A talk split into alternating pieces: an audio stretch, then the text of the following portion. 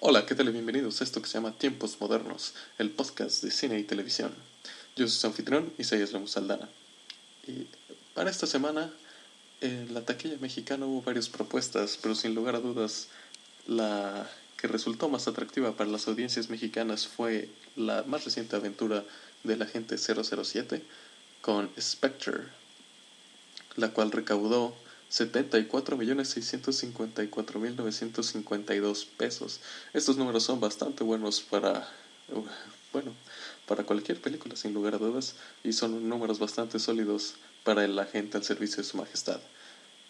Eh, gracias a esto, recuerden que esta es la película 24 en la franquicia y sigue dando muy buenos números eh, internacionalmente, por lo que todos han de estar celebrando el afortunado éxito que ha tenido en taquilla. En segundo lugar tenemos a La Cumbre Escarlata, la película de Guillermo, de Guillermo del Toro. Recaudó esta semana 16.633.190 pesos para un acumulado de 67 millones aproximadamente. En tercer lugar, la película, la precuela que nadie pidió, Don Gato, el inicio de la pandilla, juntó 11 millones 65 mil 370 pesos. Eh, no son malos números para la película de Don Gato, eh, película animada que se mantiene, se mantiene en un buen puesto. En cuarto lugar, El último cazador de brujas, eh, la más reciente intento de generar una franquicia por parte de Vin Diesel, sumó 10.050.773 pesos para un acumulado de 36.307.645 pesos. Estos números no, no, son espectaculares, por lo que dudamos que inicie una nueva franquicia para el señor Diesel. En quinto lugar, Escalofríos se desplomó con 9.990.115 pesos. Esto debido a principalmente porque la euforia de Halloween ya pasó, ahorita ya hace más frillito y ya todos tienen la mirada hacia el invierno y hacia eh, todo lo navideño y de temporada. Por lo que sí, es, lógico que se haya desplomado y recaudó 9.990.115 pesos para un acumulado de 100.767.346. Nada más los números. Y parece que sin... Luego en sexto lugar el estreno Los Hijos del Diablo eh, abrió bastante mal para terminar en sexto lugar con 5.834.375 pesos.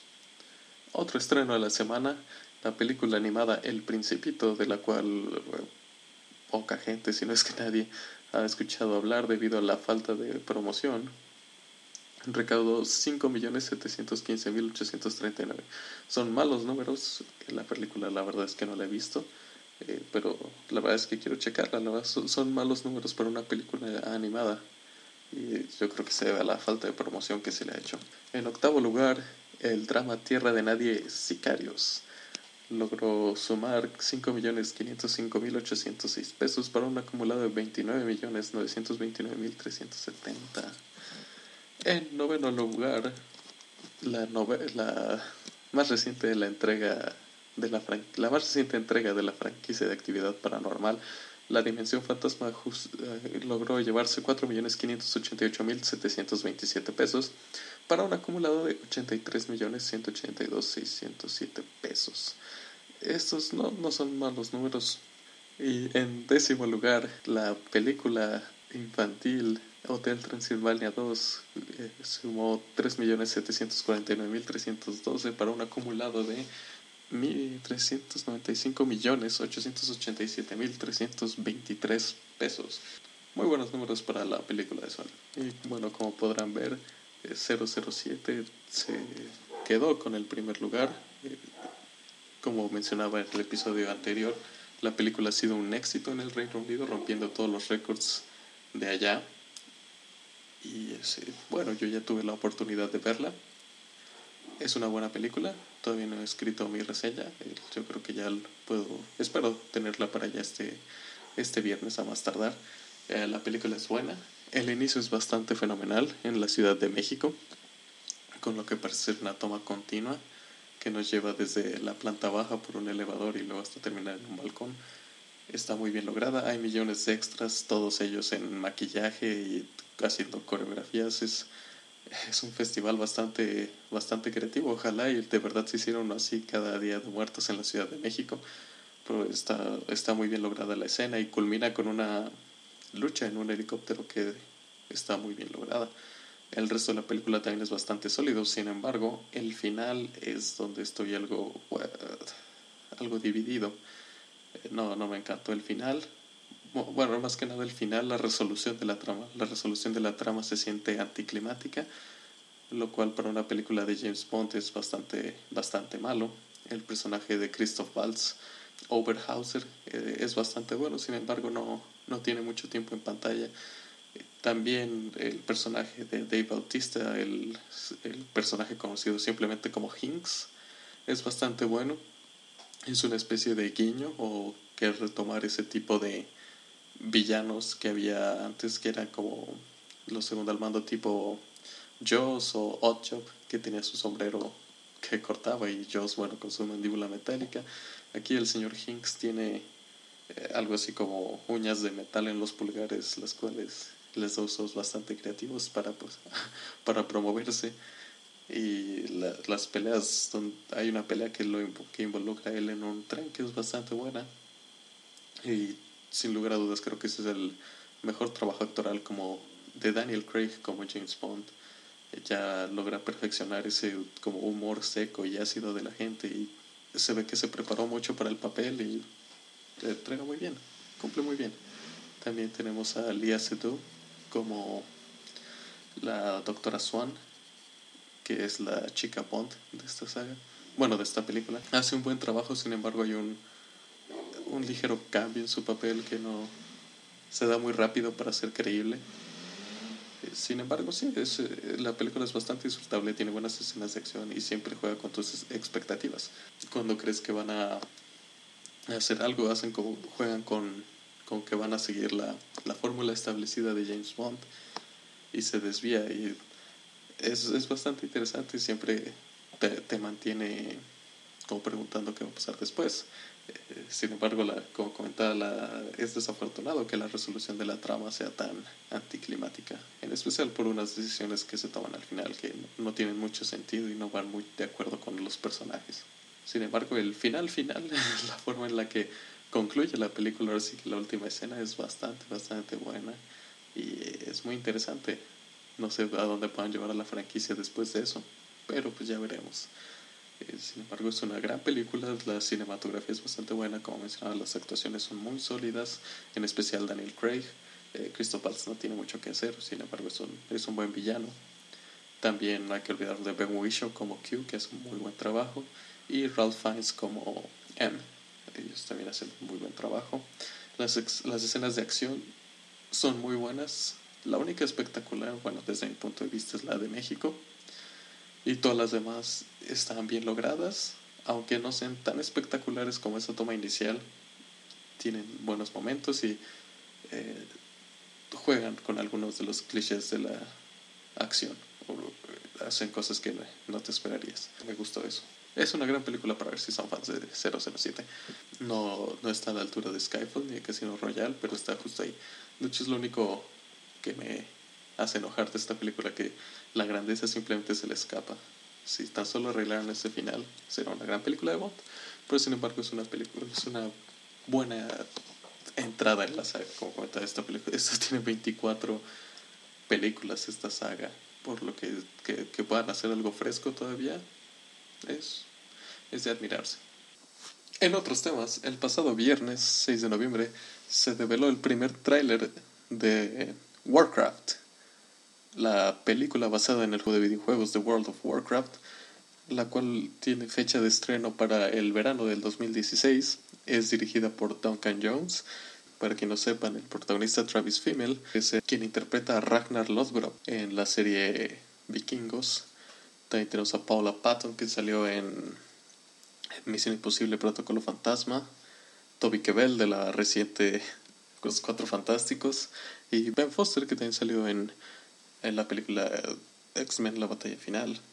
entre otras. La verdad, el, el trailer se ve bastante, bastante bueno, se ve una película épica y muy, quizá demasiado ambiciosa para una película basada en videojuegos. Esto, porque, bueno, como ustedes sabrán, las películas basadas en videojuegos no tienen, eh, no son principalmente conocidas por ser películas buenas y casi siempre son como producciones eh, baratas y eh, en, pues, casi siempre son creadas para sacarle jugo a una marca y no meterle mucho esfuerzo. Tenemos el caso más reciente de Hitman, la película que llegó a finales de este verano. También hemos tenido pues las dos películas de Tom Raider, El Príncipe de Persia, etcétera.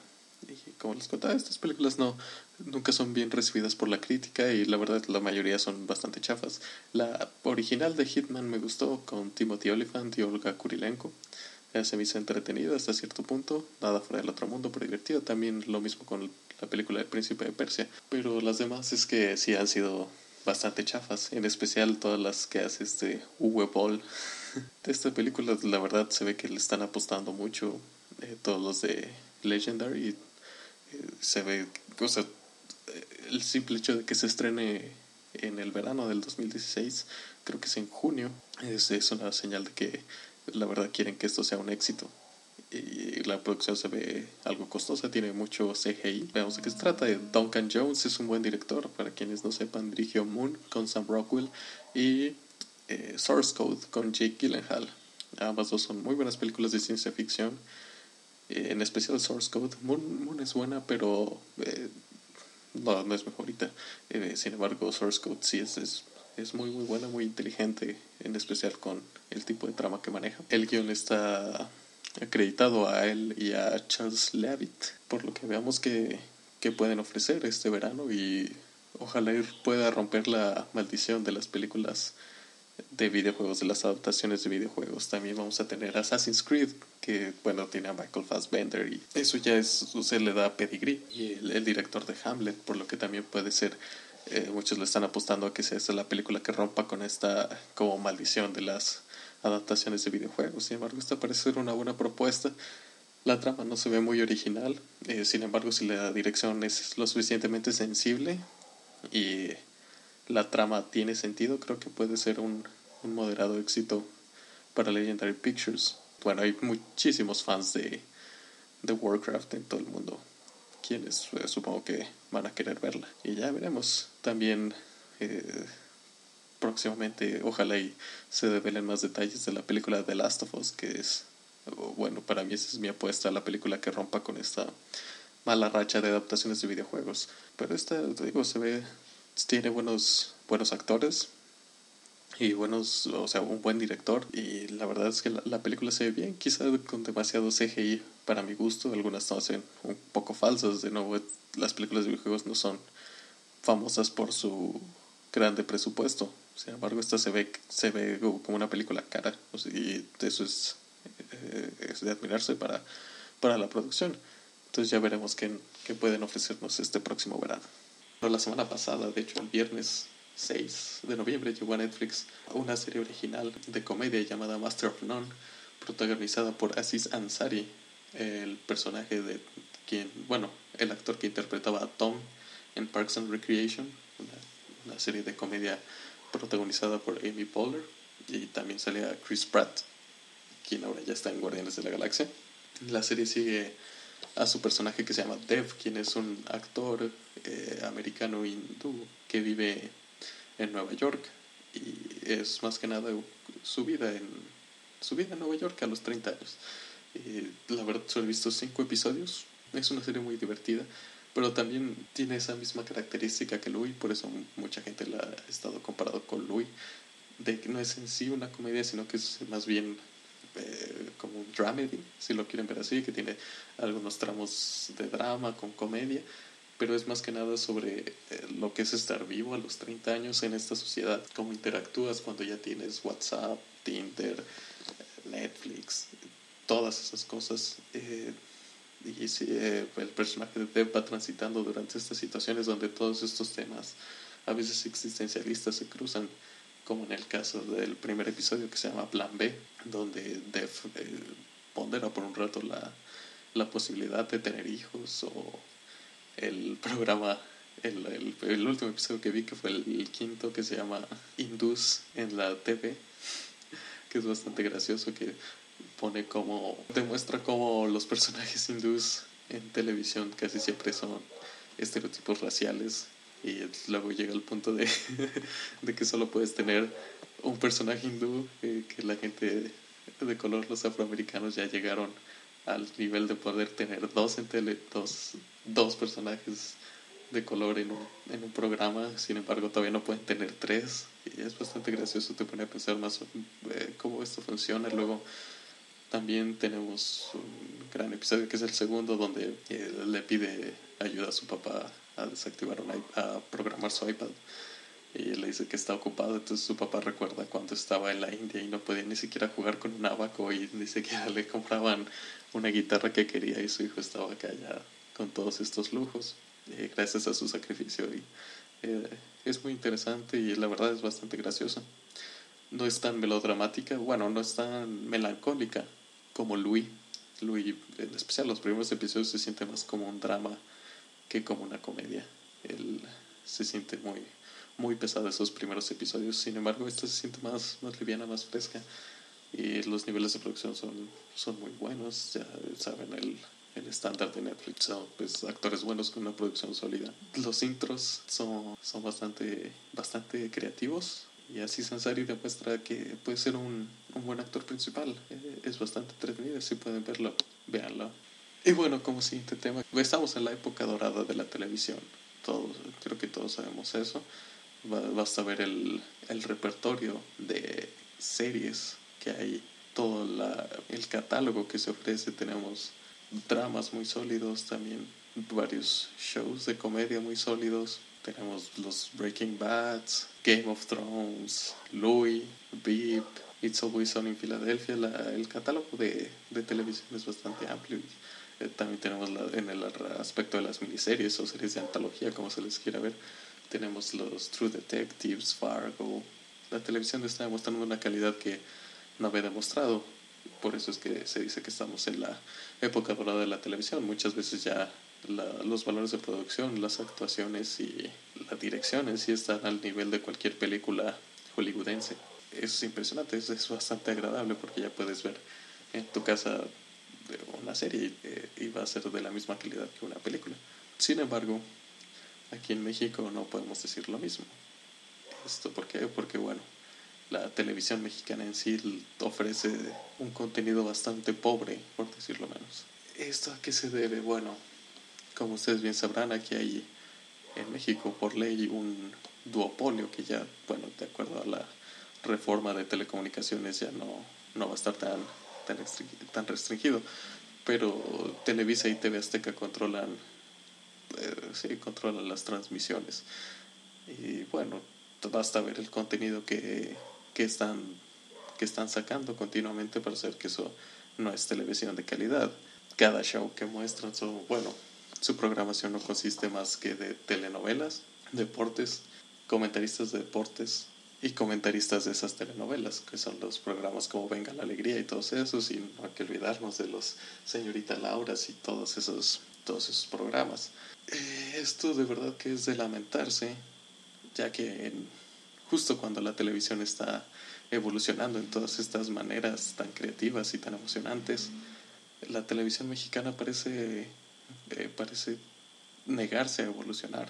No, ustedes vean cualquier telenovela, la, la trama siempre es la misma, los valores de producción son horrendos, el diálogo es abismal, todos ellos hablan exposición de la forma menos natural posible, las actuaciones son horrendas, el maquillaje es pésimo todos los, los valores de los son producciones descuidadas. Eh, ni siquiera tienen la esencia de grabar varias tomas, sino que nomás graban la misma toma desde muchos ángulos y van variando los ángulos a lo largo de la escena para dar el sentimiento de que no estás viendo la misma toma, pero sin embargo estamos viendo la misma toma y no hay muy poca calidad artística en ese contenido. Y esto que se debe, bueno, como comentaba, esto se debe a este duopolio que fue creado por ley, por lo que no importa qué es lo que transmitieran, eh, la gente lo tenía que ver, no, no teníamos más opciones. Y, así fue por muchos años. en realidad podemos culpar a las televisoras por hacer esto. ¿Por qué te esforzarías en entregar algo más si la gente no tiene opciones? De todas maneras, la gente lo va a ver. Y eso es, es, de lamentarse. Eso se debe a que está en ley.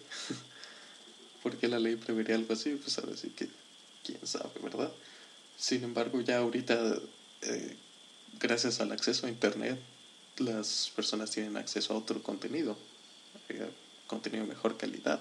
Las telenovelas no son exclusivas de México, no hay telenovelas en Estados Unidos, hay telenovelas en todos lados del mundo. Cualquier televisora ahí va a ver ese contenido de menor calidad telenovelesco.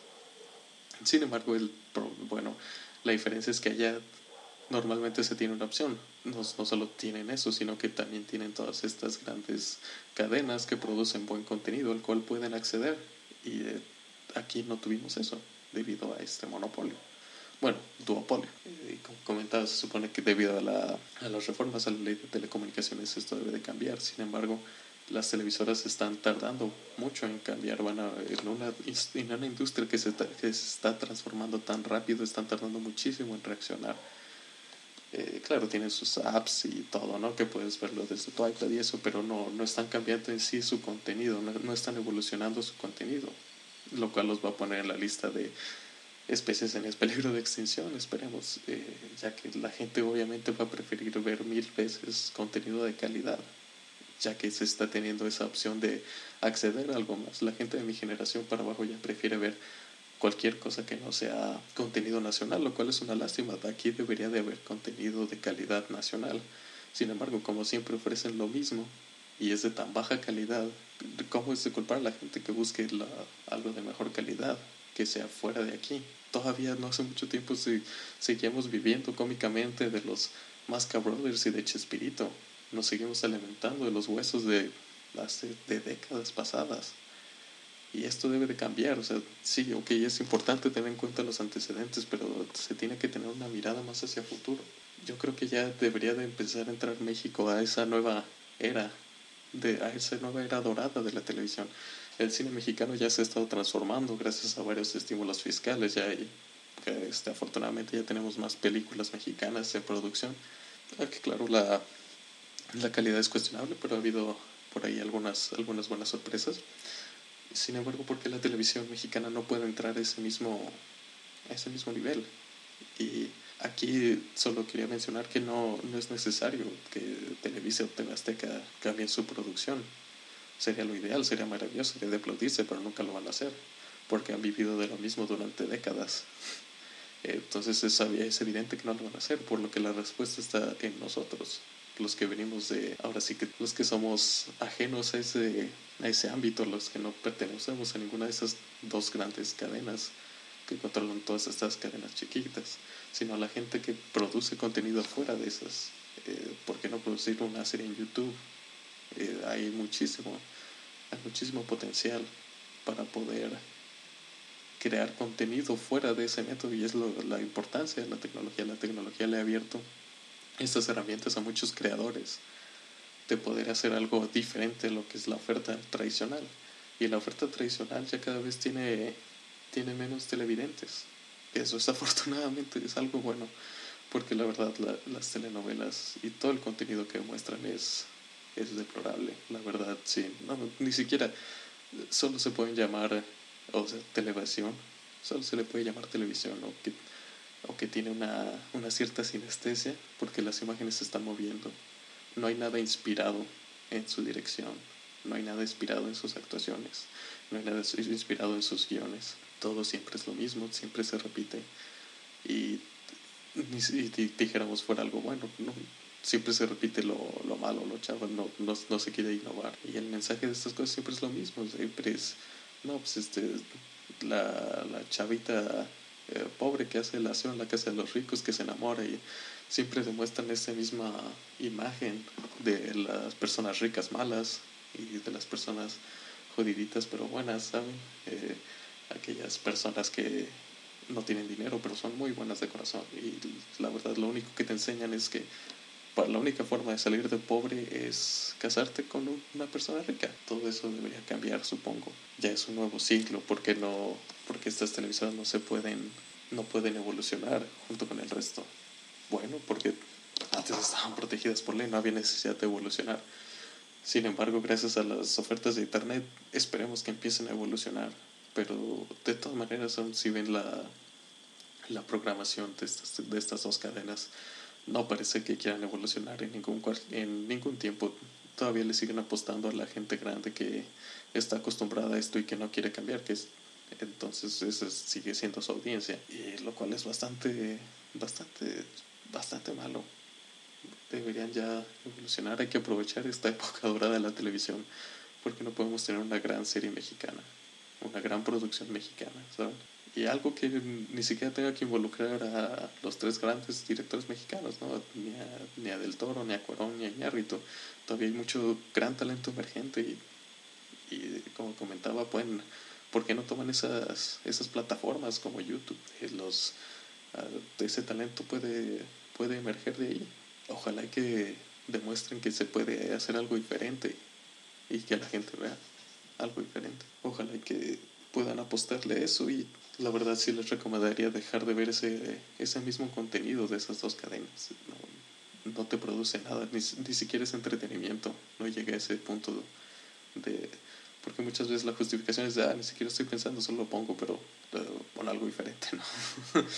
Eh, ni, ni, siquiera llega a ese punto de ser entretenimiento sin sentido, simplemente es, es, es de mal gusto. No, no, no, está nada pensado, ni siquiera el, el nivel de esfuerzo que se pone es es mínimo. La única forma en lo que esto va a cambiar es si en realidad se ven afectados, si, si una gran audiencia dirige su, su mirada a otro lado, que es como ha estado pasando. Ya, como he mencionado varias veces, el Internet ha abierto una puerta enorme de posibilidades de, de acceso a televisión buena. Por lo que ahorita vean televisión buena, hay muchísimas ofertas de televisión. Eh, pueden eh, toparse casi con accidente con cualquiera de estos fuera de Game of Thrones y Breaking Bad The Walking Dead, aún ahí hay, hay, hay buena televisión. Tenemos Sons of Anarchy, Justified. Eh, Netflix ha estado produciendo grandes series como Unbreakable Kimmy Schmidt, Master of None, por lo que hay, hay, ya hay mucha oferta y sería una lástima no hacerle caso y sería peor aún no montarnos en ese tren de la época dora de la televisión que se vea que México fue parte de eso. Y bueno, en fin, eso será era el tema que les, que les quería compartir, porque es algo que me ha estado eh, como intrigando mucho. Y como mencionaba, sí, esto deriva desde hace años de, de estos monopolios de ley que permitieron que sucediera esto, que, la, que llegara la situación a, a producir lo mismo. Si ustedes analizan, las telenovelas tienen un episodio diario durante cinco días. Eh, ¿Cómo mantienes un guion de calidad? No, es, es imposible o sea, cinco veces a la semana mantener un guion. guionista pues obviamente no, no tiene chance ni siquiera para pensarse, cuestionar cuáles son las motivaciones de los personajes, ni siquiera para desarrollarlos y mucho menos si hablemos de la tripulación, de los sets, de el diseño de sonido, todos ellos obviamente van a hacer lo mismo por lo rápido que se mueve ese sistema, se produce tan en masa y tan constantemente que no tienen ni siquiera chance de pensar un segundo en lo que están haciendo ojalá y que, ojalá y de veras que esto cambie. Y bueno, esto ha sido todo por hoy. Mi nombre es Isla Saldana. No, se, no olviden suscribirse. Este podcast sube cada jueves de semana y a partir de todos los lunes a YouTube. También ya lo van a poder encontrar en el blog por medio de YouTube. Saludos.